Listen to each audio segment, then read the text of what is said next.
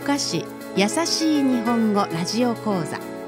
この番組は福岡市国際部の提供でお送りします。皆さんこんにちは。DJ ともみと。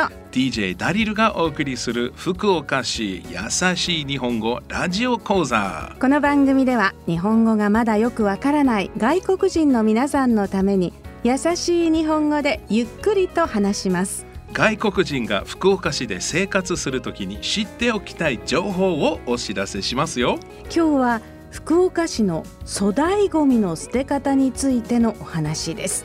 粗大ゴミってどんなゴミのこと？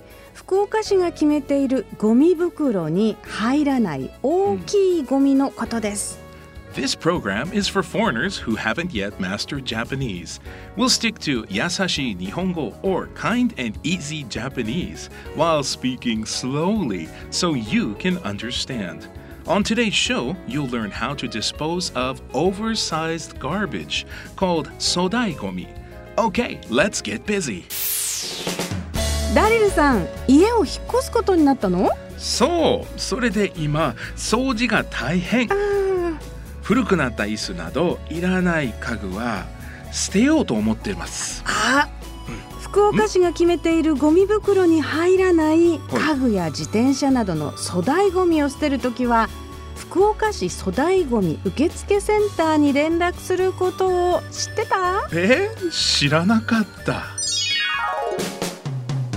粗大ゴミを捨てるときはまず粗大ゴミ受付センターに電話をしますはい福岡市粗大ゴミ受付センターです電子レンジを捨てたいので手続きを教えてください。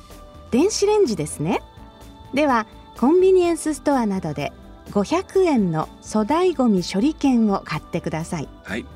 処理券の裏がシールになっているので電子レンジに貼ってから捨ててください捨てる場所を決めるのでお家を教えてくださいはい。東区の貸しテリハです。とこんな感じで粗大ゴミの捨てる料金うんいつどこに捨てるのかを粗大ゴミ受付センターの人が教えてくれます粗大ゴミはいつ取りに来てくれるの？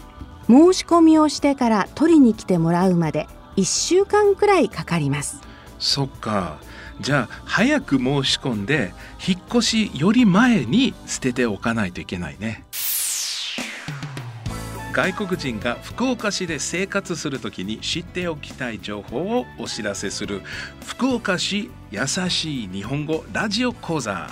今日は福岡市が決めているゴミ袋に入らない大きいゴミ粗大ゴミの捨て方についてのお話でした最後に今日のラジオ講座の大切なところを復習します粗大ゴミを捨てる前に粗大ゴミ受付センターへ連絡してください。